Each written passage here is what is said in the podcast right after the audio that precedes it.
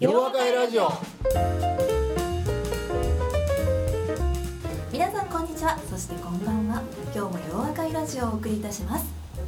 洋和会ラジオは問題解決を学んだ世界中に広がる1万人の皆さんと斉藤先生をつなぐ心と心の架け橋です。この番組のホストは斉藤健一先生。そしてお相手するのは私ユッキーです。それではそろそろ始めたいと思います。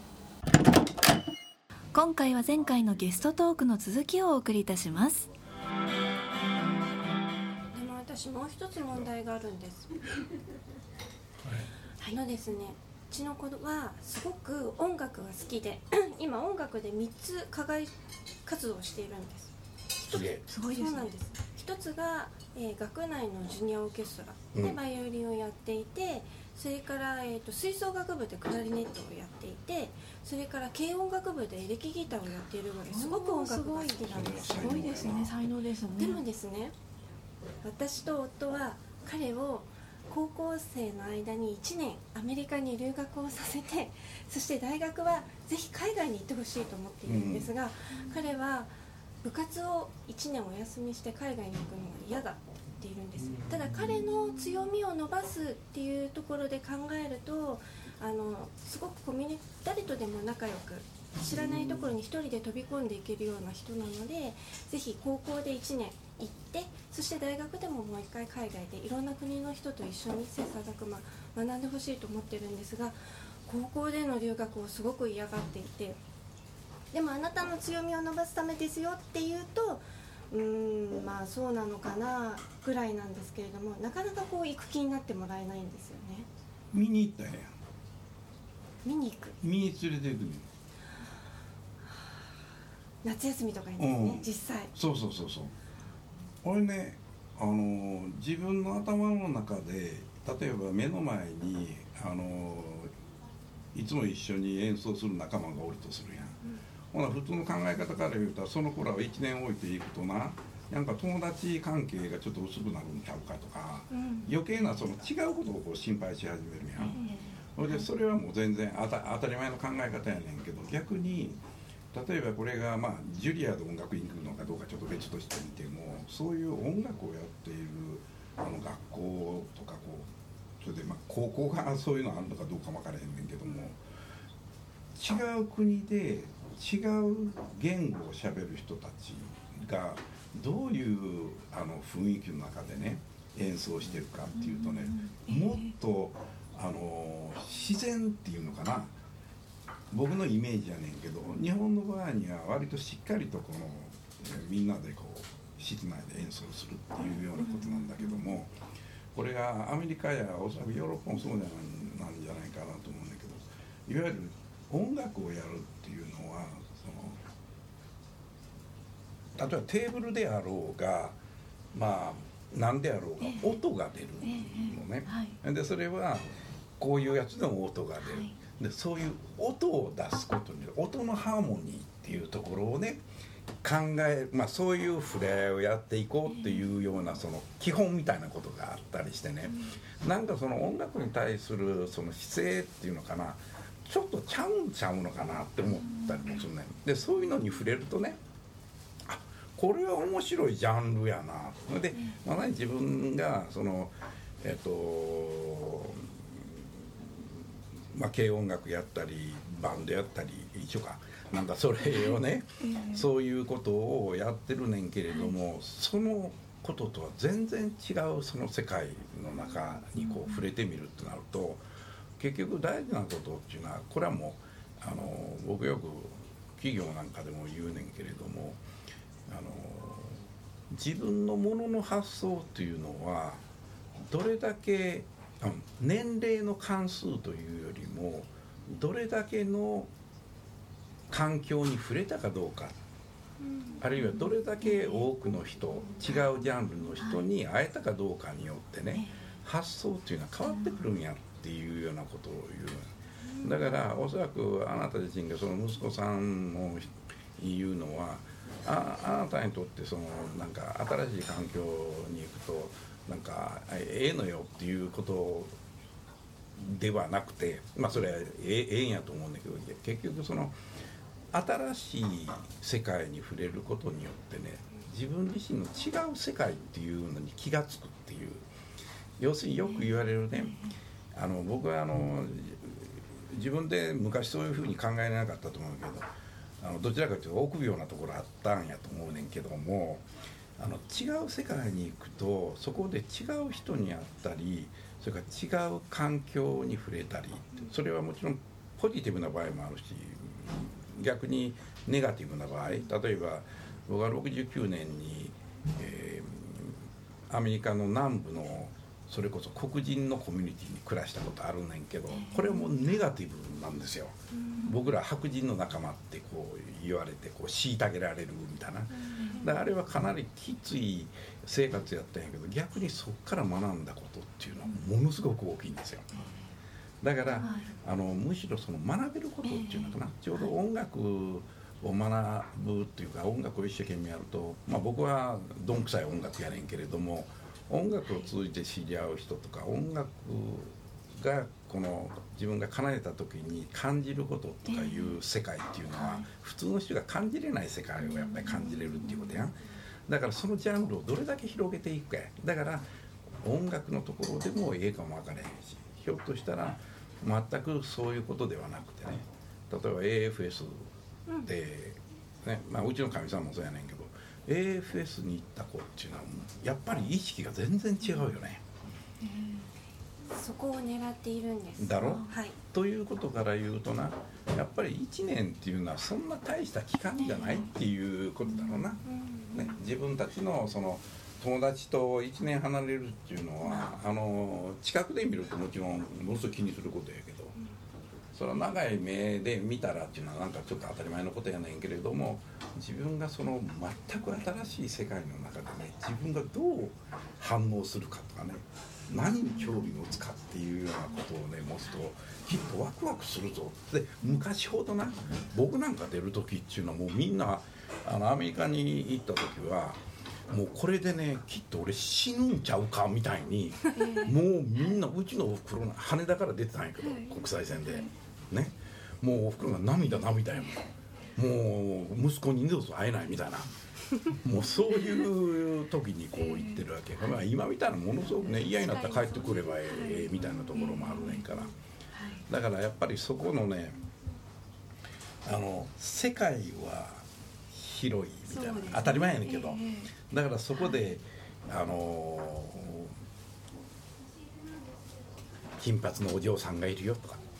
そうですね。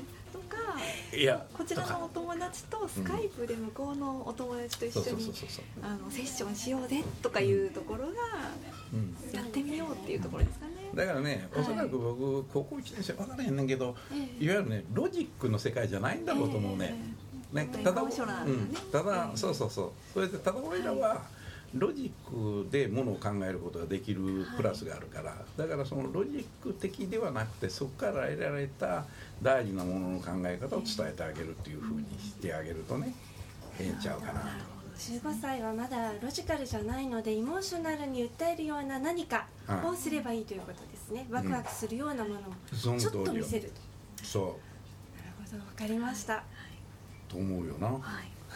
今日はなかなか始まる前に先生がこうもうそろそろあかんちゃうかっておっしゃってましたけれどもなかなか今日は厳しい厳しいというか面白い質問でしたよね。いや面白い質問ってめちゃめちゃ難しいさ難しいですね。一番の本質かもしれないっていういやところです。それもな、ええあんまりええ加減なこと言われへんもんな、えええええうん。ももしかしたら聞いてらっしゃる皆さんは。聞いてる人からしてみたらねめちゃめちゃええ加減やなみたいな。いやいやあの。教授ってそんなもんか？いやそんなもんでんねんみたいな。またあ開き直ってるしみたいな、ええあの同じような悩みをいっぱい持ってる方いらっしゃるかもしれない。ですどうしようっていう。はい、はい。そうやな、ロジカルで考えてモーショナルに訴えるって感じですかね、うん。そうそうそうそうそうそうそうそう。問題解そう思うわ。決者としいやてはそれなはいそれ俺な俺割とあの掃除のおばちゃんに受けんねんけどな、えええあの、はい。子供と話してもな割と受けるのねえ、はい。なんでかって言ったらね、ええおもろい話っていうか、はい。あそんなことってあるんやっていうようなはい。世界の話でできるのね、はい。それは自分の体験から。うん。だからさっきのその黒人のところで暮らしたやつなんてね、そらねめっちゃおもろいから、はい。俺ちょっと言えないぐらいやからね。あの当時っていうのは、あの人種問題がもう世界的に大変な時期で、あの僕が日本から来た新聞なんか見るとね、えー、と南部を訪れた日本人の記者が銃で撃たれるとかね、そういうあの日本人っていうのは、はい。あのいわゆる白人のワスプの人たちからするとね、い、わゆる低低低レベル民族やな。って言われてたの。その頃はですね。その頃は。はいそやからまあね僕なんか飛行機に乗って隣に白人のお嬢さんやったんやけどさ。ええ。僕もあの日本人のお兄ちゃんやったんやけどさ、はいえまだ覚えてるのはね自分の手を僕の手をねこう取ってね「ああなた結構白いんだ」って言われたのがショックだったの。つまり彼女からして日本人は黄色いんやって思ってたわけね、でここの皮膚のねここの違いっていうのは、あ言われてみればちょっと違いあるかみたいな。ほいで僕は「ああなたで結構白いのね」って言われて俺その意味が最初分かるのにガーンみたいな、あこういう世界だなんやと思って。ですね。でもそれで別にいじけるわけじゃなくてね、ええあおおもろいなみたいな、はい楽しいやんけみたいなな、ええはいそういうふうにあの息子さんにもちょっと垣間見せてあげるとですね、うん。おこんな世界もあるのかっていうのが俺ね現実見るかい。や面白い世界ってええ。僕はね、音楽を昔からやれる人っていうのは羨ましくてしゃあない。ねね。僕はむしろ母親からねピアノをやれって言ってピアノの先生がうちに来ていつもこうピアノを弾かされた。でも来る前にだって俺逃げてるわけ。そう先生が追いかけに来るのね。というようなことで、はい。結局は何にもものにならないものにならないけど母親はそういうことやっといたらええんちゃうかみたいな。それで子供の頃にやり始めてまた今度ね高校3年の時受験が辛いもんやからまた弾きたいって言って先生来てもらってで弾いて自分の好きな曲だけを弾くようになったのね。まあそれでよかったのかなと思うけどね。で今は？うん今は見えないですけどバイオリンですね。いやいやいやそうやね後ろに譜面台があるんですよね、うん。一歩進んでね0コンマ9下がるやから毎回0コンマ1しか進めへんからもう何にも進んでないのと一緒。やでも進んでますねまあまあまあまあそりゃその通りだちゃんと弾けるんやもん。はいすごいです、うん、でもなぜかねうちの富士山の家で弾くと猫がみんなピューって逃げるのはなんでやろみたいなそうですね。面白いですね。つんやろな。なんかこの引っかかる音が気に食わんとみたいな。はい、ではあのぜひとも息子さんとの,、うん。あのコミュニケーションにも。でもねここえさんもねコミュニケーションすごく上手なのでその息子さんと思うとちょっとねうん。楽しみですね。いやどういう息子さんか楽しみだね、楽しみですね。はい。ぜひ夏休みを利用してアメリカに行ってみます。いいですね。はい。もうすぐですからね。はい。いいね。はいでは今日はありがとうございました。どうもありがとうございました。ありがとうございうん。面白いですね。はい。ではではでははい続きまして。エンディングだけですエンディング。あエンディングちょこっと。はい。ちょこっと。はい。ちょこっと。はい、さて斉藤先生。今回も斉藤先生のプライベートな一面にぐぐっと迫りたいと思いますあのお話もはいすはいいません、だいぶプライベートな話してたけどはい。プライベートな話だいぶお聞きしましたけれども、先生は毎年新しいことを始められるとお聞きしましたがい。ろんなこともすでにやってらっしゃいますけども一番全く知らない経験をしたと思われたのはさっきのあのアメリカに行かれた南部に行かれた以外にどんなことですか、でもそれはあの新しい経験っていうか毎年新しいことをやることとはちょっと関係ないけどね、はいい、やこれはねええ。言い尽くせないぐらいいっぱいあるんですよ、そうですよね。いいろいろうん。面白いエピソただねこいつを喋るとね、もうねもう終わらなくな楽しくってねはい終わらなくな終わらっちゃうのねね。ぜひ洋和会でに来て聞いてください、うん。これはねというわけに一。言で言うとね、はい。どういう話の内容かっていうとね、はい。あのーみんなまた「うっそ」って言うんやけどね、はい。やっぱり神がかり的なんですよ。あこれは俺きっとここでね危ない。命失うてるっていう場面でねえうまいことセーフになるんですよ。あ。それが何回もあるの。回もあるんですね。うん、だからその話を一つ一つ自分でね覚えてるわけ。あだからその話するとね盛り上がる盛ーり上がるね。うん。逆に言うと僕がそうであるがゆえにこれはもう僕は人のために奉仕し続けない限りあかんみたいな。そういう感じだな、うん、はいなるほどね。だからそういう経験はうんあるよね、神がかりエピソうんードを一つつまり普通のねええ生き方っていうか普通の僕の小学校の友達なんかが普通にまあ大体大阪の人たちっていうのは大阪あたりで終えるのが多いんですよ。あよく言われる関西のあの例えばいい大学行ったりするのもねはい。関西で就職するね。それで関西でまあ完結するみたいな、はい。もちろんまあ東京に来る人はいもおる、ええだから僕の友達なんか随分向こうにずっといる人たちいるよね、でも僕はそうやなしに全く新しいことに触れるために、えねまあ、ちょっと違う大学にえ行って、それで成績大したことないのに今えあ言うたかんな。今そのはい。法人理事なんかで大学の経営に参加してるなんてその当時から思ったのね。ありえるはずないよ。まあそまあそうですね。って言っちゃいけないんですけども。はい。いやいやはい。だからそういうふうに考えてみるといろいろ。はい。あの面白いことをいっぱいやれたやれてきたんだろうと思うわな、それでそれは何かっていうとな、はい。あのそういう機会があるということはいに飛びついたええということと、はい。もう一つは自分で作ってきたっていう両方だね。なるほどですね。うん。だから僕がよく言うようになんかおもろいことあれへんかじゃなくておもろいことは自分が作らないと来ないよっていうのと、はい。でそういうふうな姿勢でおるといろんな話が出てくるえんだよな。